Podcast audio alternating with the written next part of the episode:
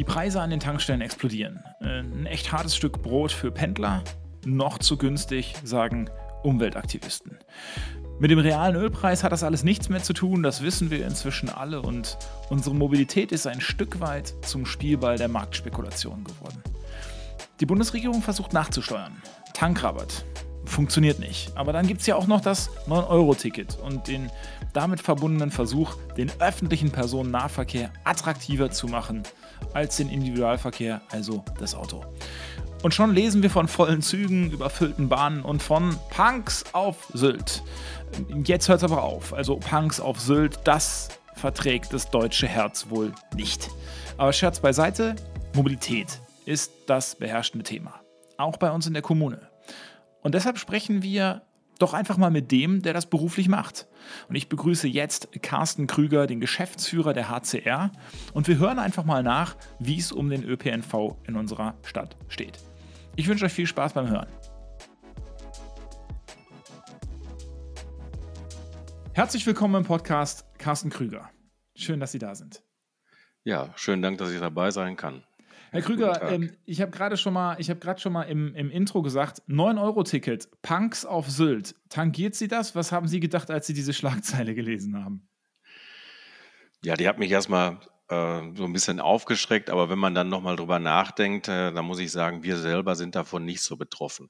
Aber man hat natürlich jetzt insbesondere am Pfingstwochenende gesehen, dass auf einigen Strecken tatsächlich schon überfüllte Züge da waren und dass das vielleicht eher dazu geführt hat, dass die eine oder der andere gesagt hat, nee, das war das letzte Mal. Ja, das ist ja dann eigentlich das Gegenteil von dem, was wir uns erwarten oder erhoffen. Denn Sie als Geschäftsführer äh, der, der HCR, Sie müssten doch eigentlich Luftsprünge machen, wenn es darum geht, den ÖPNV attraktiver zu machen mit so einem 9-Euro-Ticket, oder?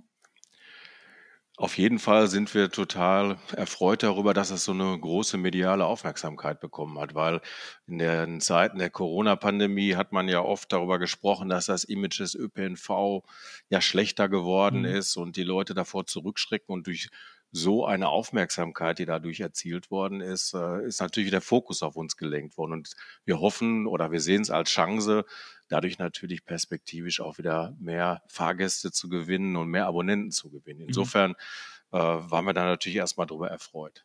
Wie erleben Sie das denn eigentlich vor Ort? Also jetzt hier in, in, in unseren Städten, ähm, merken Sie das 9-Euro-Ticket? Merken Sie, es gibt mehr Nachfrage? Merken Sie, die Busse, Bahnen werden voller?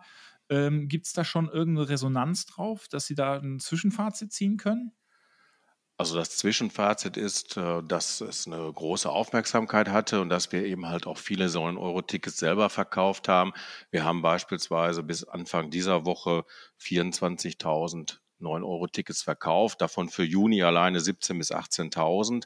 Aber richtig ist auch, dass zumindest in unseren Fahrzeugen wir hatten auch aufgrund immer noch der Pandemie eine, Auslastung von ungefähr 80 Prozent, es nicht dazu gekommen ist, dass es Überfüllungen gab. Mhm. Und äh, wir können im Moment auch noch nicht feststellen, äh, das wäre auch viel zu früh, dass man sagen kann, okay, wir, haben hier durch neue Abonnenten gewonnen.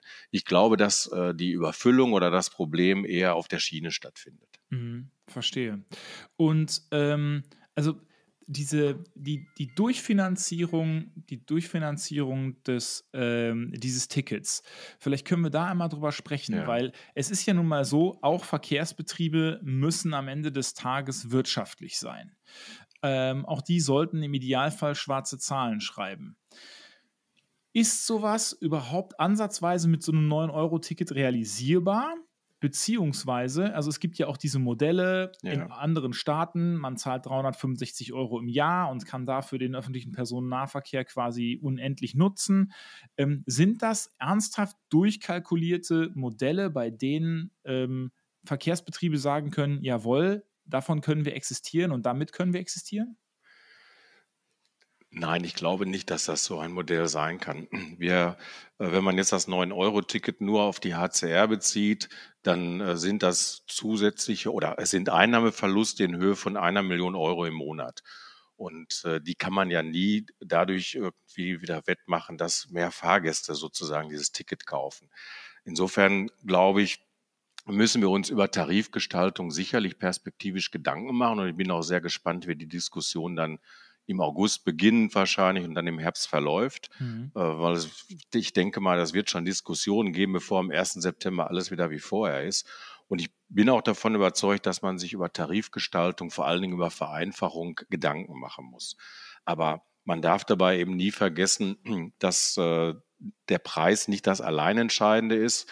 Da kann man viele äh, Argumente austauschen und unterschiedlicher Meinung vielleicht auch sein. Entscheidend ist das Angebot und äh, die Kontinuität, die man auf der Straße hat. Das ist das, mhm. was, was wichtig ist für eine Verkehrswende, wenn wir die erreichen. Kriegen Sie denn diese eine Million Euro, die Sie da jetzt Verlust machen im Monat vom Staat wieder?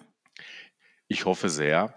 Äh, das wäre ansonsten ein Drama. Nein, es ist zugesagt, dass die Einnahmeverluste vollständig ausgeglichen werden.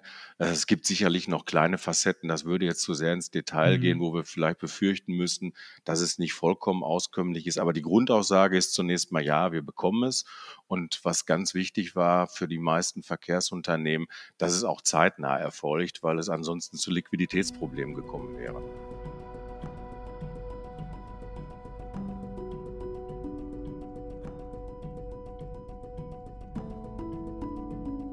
Also wir sind ja jetzt quasi wirklich in einer Phase, die ist, ähm, ja, man könnte fast sagen, ähm, man, man schreitet fast von Krise zu Krise. Ähm, Sie hatten ja auch in den letzten zwei Jahren nicht wenig zu tun mit der Bekämpfung ja. der Corona-Pandemie. Auch die Verkehrsbetriebe, auch die HCR war da ja enorm von betroffen. Ähm, wie hat Ihr Unternehmen es durch diese Pandemie geschafft? Was würden Sie sagen, waren die größten Herausforderungen und entwickelt man daraus vielleicht auch eine gewisse Krisenresilienz? Ist, wodurch ist man stärker geworden? Was würden Sie sagen? Also auf jeden Fall ähm, hat man auch viel gelernt in dieser Zeit. Das ist sicherlich richtig. Und man kann das nicht so ganz einfach beantworten wie, okay, wir sind gut durchgekommen, wir sind nicht so gut durchgekommen, sondern es sind unterschiedliche Ebenen. Zunächst mal, äh, was bei uns im Fokus stand, war natürlich die Sicherheit und der Gesundheitsschutz für die Fahrgäste und die Mitarbeiterinnen und Mitarbeitern.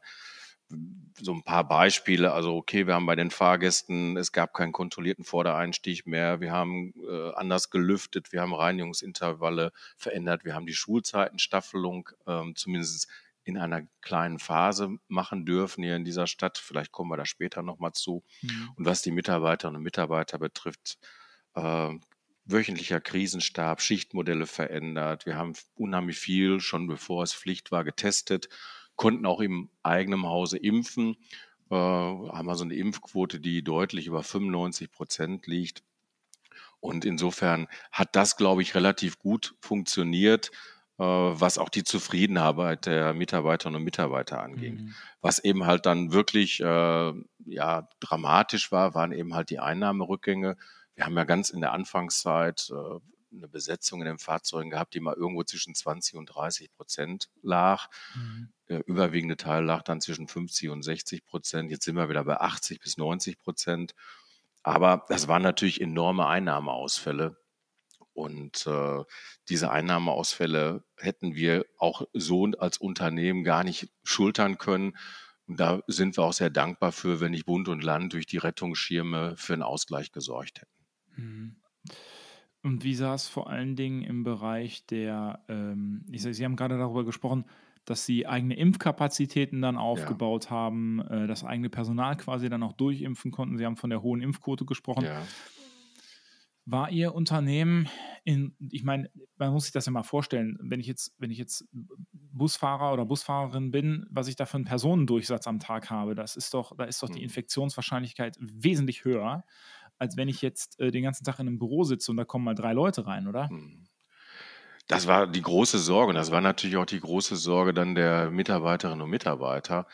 Ähm, wir sind ja nicht in, dazu in der Lage, jetzt zu sagen, äh, auf, auf der Fahrt haben sich so und so viele infiziert. Da, diese Zahlen liegen uns ja nicht vor, aber wir haben natürlich gesehen, welche Infektionen wir im Hause haben. Und ich glaube schon, dass man sagen kann, dass direkt am Arbeitsplatz ähm, äh, wir jetzt nicht sagen können, dass es da zu vielen Infektionen gekommen ist. Das hat damit zu tun, durch den äh, kontrollierten Vordereinstieg, den wir haben fallen lassen. Wir haben ja dann auch zusätzliche Scheiben eingebaut und äh, es gab dann relativ, naja, am Anfang nicht, aber dann im Laufe des äh, Jahres dann irgendwann so eine Maskenpflicht. Und mhm. ich glaube, das hat insgesamt schon ganz gut funktioniert. Wir haben dann äh, tatsächlich erst Anfang diesen Jahres dann ein größeres Problem bekommen, dass sich viele infiziert hatten bei der Omikron-Variante. Das ist aber, glaube ich, das kann man auch so sagen, ist keine falsche Behauptung. Äh, das ist dann in den Familien passiert. Die meisten ja, ja, haben Kinder in der Schule, ja. im Kindergarten und auf einmal ist so eine richtige Welle ausgebrochen. Am Arbeitsplatz selber können wir nicht feststellen, dass da Infektionen stattgefunden haben oder viele Infektionen stattgefunden haben.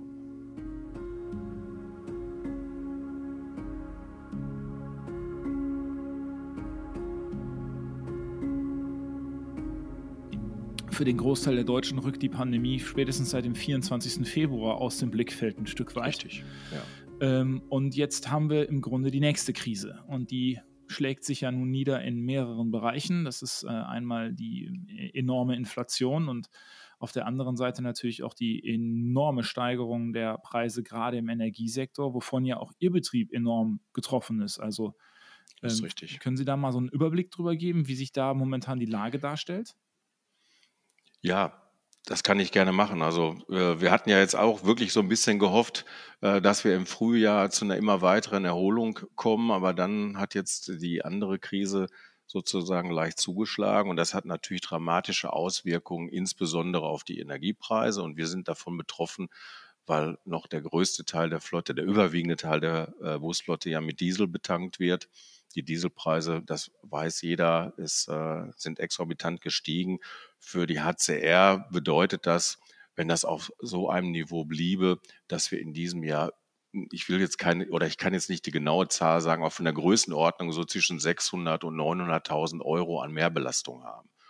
Und da muss man natürlich sagen, dass bisher es keinerlei äh, Zusagen gibt, weder vom Bund äh, noch vom Land, dass diese Entwicklung ausgeglichen wird. Und insofern sind das natürlich Verluste, die direkt auf das Unternehmen und damit äh, auch den Aufgabenträger, nämlich die Stadt Herne, treffen. Ja, also Sie haben einen Tankrabatt, ne? Ja, ja also, genau. also da weiß ja, da weiß ja jeder Privat, äh, jeder Privatmann, dass das nicht funktioniert hat. Äh, da will ich mir gar nicht vorstellen, wie sehr das äh, ein Unternehmen trifft, das eben darauf angewiesen ist, äh, Kraftstoffe äh, zu kaufen, um ja. den Betrieb aufrechtzuerhalten. Richtig. Ja, es trifft uns schon enorm. Und äh, das ist der eine Teil. Und der andere Teil ist, ist, dann natürlich, dass alle anderen Preise auch gestiegen sind. Also unsere Materialaufwendungen allein bei der Ersatzteilbeschaffung sind natürlich deutlich gestiegen. Oder wenn man andere Investitionen beispielsweise am Betriebshof hat, auch die, die äh, Kosten für Bauarbeiten oder mhm. Sanierungskosten sind enorm gestiegen. Und was vielleicht sogar noch äh, im Moment viel auffälliger ist, ist sind die Lieferschwierigkeiten. Äh, dass wir also wirklich äh, gucken, mehr Vorsorge noch zu betreiben, weil einige Ersatzteile oder andere Dinge, man, man war es ja gewohnt, just in time heute bestellt, morgen da. Ja. Das funktioniert so nicht mehr. Ja. Und darauf muss man sich einstellen. Und der andere Bereich ist natürlich, dass auch unsere Mitarbeiterinnen und Mitarbeiter davon enorm getroffen sind und sich natürlich äh, teilweise natürlich auch Sorgen haben im, dann im privaten Bereich. Und äh, insofern ist das insgesamt im Unternehmen natürlich ein Thema. Mhm. Ähm, Sie haben Sie, Sie es gerade schon einmal angesprochen, die gerade auch die, die, die Schwierigkeit, momentan an Ersatzteile zu kommen, also alles, was Lieferkette angeht, müssen sich die Bürgerinnen und Bürger Sorge machen, dass der, die Einsatzbereitschaft der Flotte der HCR da in Zukunft beeinträchtigt wird?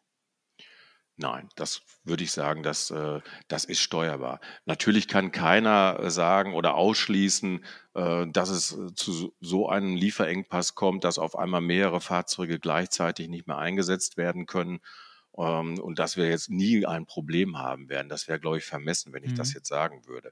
Aber ich bin mir relativ sicher, dass wir immer genügend Fahrzeuge auf die Straße bringen, um den äh, Verkehr auch äh, durchführen zu können, also unser Leistungsangebot aufrechtzuerhalten.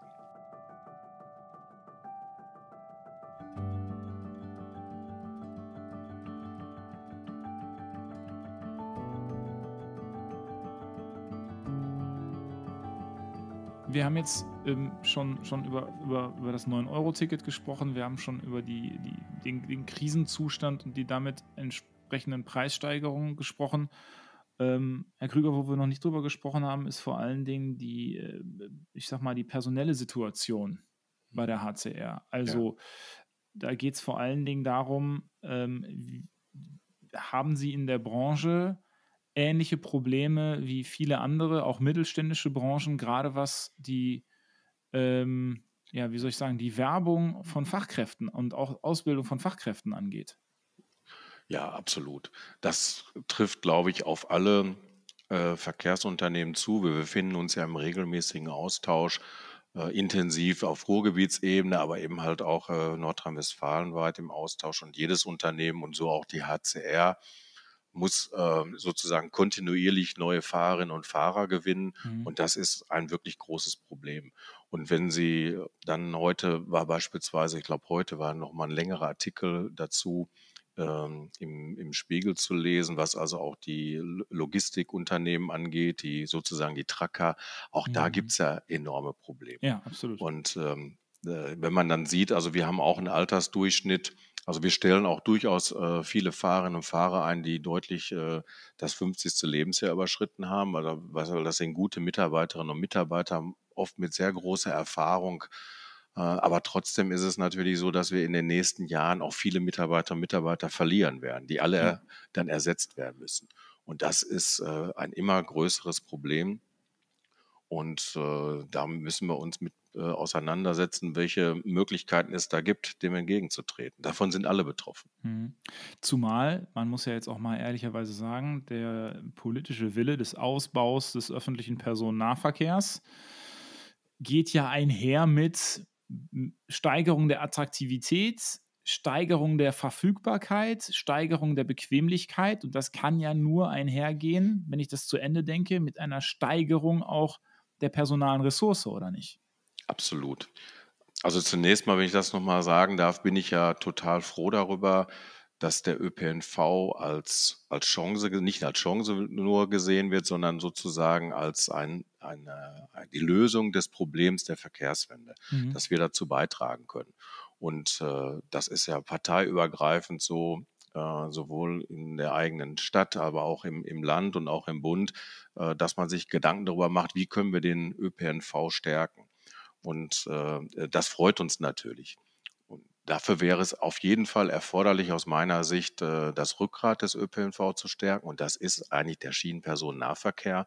Auch dazu gibt es ja eine ganze Reihe von, von Überlegungen, um dann im, äh, im nächsten Schritt, weil wir da in der Regel über lange Zeiträume sprechen, bis so ein Ausbau stattgefunden hat, dass man äh, bestimmte, äh, sagen wir mal, nicht so stark so starke Strecken dann durch Schnellbusse zumindest übergangsweise unterstützt mhm. und sich dann damit beschäftigt, wie können wir noch Lückenschlüsse in der Metropole Ruhr schaffen oder, oder verbessern oder schließen, besser gesagt, und wie können wir auch innerstädtisch noch kluge Verbesserungen bringen. Das alles bedeutet ein größeres Angebot und äh, das ist jetzt etwas grobschlächtig wenn man jetzt sagt, okay, ich verdichte jetzt einen Takt von, äh, von einer halben Stunde auf eine, auf eine Viertelstunde, dann brauche ich dafür die gleiche Anzahl an Fahrzeugen zusätzlich und nochmal die gleiche Anzahl an Mitarbeiter. Und da sind wir bei dem, was wir gerade besprochen haben.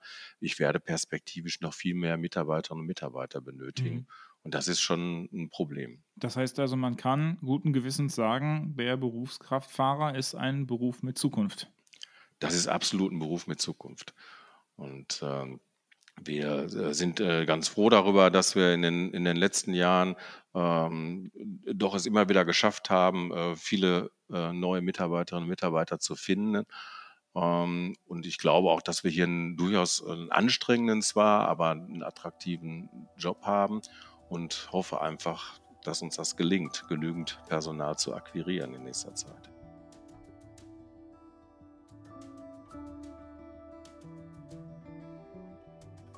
Sie haben gerade schon über die Verkehrswende gesprochen. Also ja. ich glaube, es gibt einen allgemeinen Konsens in Deutschland, dass wir dass die Verkehrswende aus verschiedenen Bausteinen besteht. Äh, der eine Baustein ist sicherlich die Steigerung der Attraktivität des Radverkehrs, ne, Rad, Rad, Radwegenetz in einer vernünftigen Qualität ausgiebig zu gestalten. Der zweite Aspekt, ähm, der sicherlich auch nicht wegzudenkende Individualverkehr, den, ja werden nur, nur Ideologen ähm, völlig verbannen aus ihren Köpfen, aber wir werden natürlich auch in den nächsten 10, 20, 30 Jahren weiter Individualverkehr haben. Und der dritte große Baustein ist dann äh, der öffentliche Personennahverkehr. Ähm, wenn ich jetzt mal so drüber nachdenke, Und wenn ich mit Menschen spreche, dann äh, hängt am Ende des Tages der Punkt immer an der Bequemlichkeit. Das heißt, wie komme ich mit am, wenigen, mit am wenigsten Aufwand zu einem günstigen Preis in kürzester Zeit von A nach B? Das war in der Vergangenheit immer das Auto. Ich bin vor die Tür gegangen, ich bin in mein Auto gestiegen und ähm, bin losgefahren. Der Ansatz der Verkehrswende ist jetzt, man reduziert den Individualverkehr und es gelingt, auf nachhaltige Flotten auch im öffentlichen Personennahverkehr zu setzen. Wie wollen Sie da vorgehen? Wie wollen Sie den öffentlichen Personennahverkehr gerade auch in unserer Stadt so attraktiv gestalten, dass die Leute sagen, also wenn ich dahin muss, dann steige ich lieber in den Bus, als dass ich in mein Auto steige? Das ist die Aufgabe, die wir, die wir, glaube ich, alle haben, weil mhm. ich glaube, das ist, ist Konsens, dass der Individualverkehr äh, auch weiterhin natürlich äh, für viele das Mittel der Mobilität sein wird, aber dass die, äh, die Anteile des Radverkehrs und die Anteile des ÖPNV einfach viel zu gering sind und ausgeweitet werden müssen. Mhm. Und dazu muss man, und das haben Sie ja auch gesagt, ein, ein gutes Angebot schaffen. Es geht immer, äh, es geht hier nicht nur um den Preis, es geht auch über, über Pünktlichkeit, es geht auch um, um Verlässlichkeit und es geht natürlich auch um die Zeit, die ich da aufwenden muss. Und insofern, äh, ich glaube, äh, dass man schon sagen kann, dass wir im Ruhrgebiet ein, ein gutes äh, Angebot haben, das aber optimiert werden muss. Es muss besser auf, äh, noch besser aufeinander abgestimmt werden und ich muss mehr Übergangsmöglichkeiten haben. Also ähm, das ist jetzt ein kleines Beispiel, aber ein wichtiges Beispiel, dass ich einfach Umsteigepunkte schaffe, wie bei den Mobilstationen, dass es einfacher wird, ähm, da sowohl das Fahrrad zu benutzen oder für die letzte Meile irgendetwas anderes um, oder eben halt äh, auch mal Sharing-Angebote habe, so mhm. dass ich äh, nicht diese Abhängigkeit habe, wirklich mit dem eigenen Auto unterwegs zu sein. Da müssen wir äh, Verknüpfungen schaffen und das Angebot deutlich ausweiten. Und wir müssen vielleicht auch den Mut haben, Beschleunigungsmaßnahmen durchzusetzen. Wenn man jetzt äh, beispielsweise in Herne ähm, sieht, was in den nächsten Jahren auch durch den Autobahnausbau für Belastungen auf den äh, Straßenverkehr zukommen. Äh, ich denke jetzt nur mal an die, äh, an die Brücken und an die ja. Kranger Straße und die Holzerhauser Straße. Dann ist es natürlich äh, nicht, nicht, nicht schön für uns und auch nicht schön für unsere Fahrgäste, wenn der Bus dann auch im Stau steht sondern da muss man äh, eben halt sehen, wie kann man hier durch Beschleunigungsmaßnahmen erreichen, äh, dass der öffentliche Personennahverkehr auch zügig unterwegs sein kann. Ja. Dazu gehört aber auch äh, ein bisschen Mut und da hoffe ich eben halt auch auf die Unterstützung aller, dass wir diesen Mut auch aufbringen. Ja, ich habe ähm, erst vor kurzem ganz interessant gesehen, Irland äh, praktiziert das seit einigen Jahren, dass sie wirklich eine Buslinie haben, auf der dann wirklich nur die Busse fahren und die Taxen und sind ja. da sehr, sehr, sehr, sehr positiv mit unterwegs. Ähm, so hat man natürlich die Möglichkeit, den öffentlichen Personennahverkehr am, sagen wir mal, Stau vorbeizuführen ne? genau. und auch bevorzugt zu behandeln. Ähm, ich habe jetzt noch tatsächlich noch eine Frage und zwar, Sie hatten gerade selbst angesprochen, ähm, wir stecken in der Verkehrswende. Die Säulen haben wir gerade schon besprochen. Jetzt gibt es noch einen wichtigen Faktor und das ist der Faktor Antriebsarten. Ja. Da ist man momentan, ähm, die Liberalen würden sagen ähm, und auch die Christdemokraten würden sagen, ähm, ergebnisoffen oder technologieoffen. Andere Parteien legen sich fest auf Elektromobilität. Ähm, wann erleben wir die HCR mit nachhaltigen Betriebsstoffen oder rüsten Sie komplett um auf Elektromobilität oder ist der Wasserstoff für Sie der, die Antriebsart der Zukunft? Kann man das schon sagen? Also wir haben eine gesetzliche Vorschrift in Deutschland, die besagt zunächst mal, dass wir perspektivisch mit immer höheren Quoten emissionsfreie Fahrzeuge äh, beschaffen müssen. Und emissionsfrei heißt entweder im Moment e-, E-Mobilität oder Wasserstoff. Mhm. Wir haben ähm, ab März 2023, im Moment sind zwei, ab März 2023 sechs äh, elektrische äh, Fahrzeuge hier äh, im Betrieb und haben auch wirklich gute Erfahrungen gemacht. Darf ich kurz fragen, von, von wie vielen gesamt? Wir haben äh, 71 Fahrzeuge. Ah, okay. Ja. ja.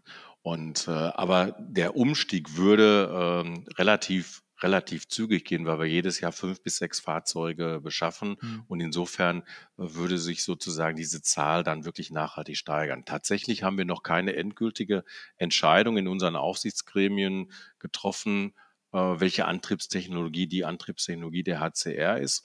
Es deutet einiges darauf hin, dass es die E-Mobilität sein wird. Und wir sind äh, auch gerade dabei, uns äh, mit dem Thema äh, auch gutachterlich zu beschäftigen, weil wir ja Sorge dafür tragen müssen, dass wir dann auch die, die mögliche Energie, die nötige Energie dann eben halt zur Verfügung haben. Und dazu sind Umbaumaßnahmen und eine Ladeinfrastruktur und Verfügbarkeiten äh, entscheidend. Und deshalb glaube ich, dass wir entweder äh, Ende diesen Jahres oder spätestens Anfang nächsten Jahres dann den Weg ähm, beschließen werden.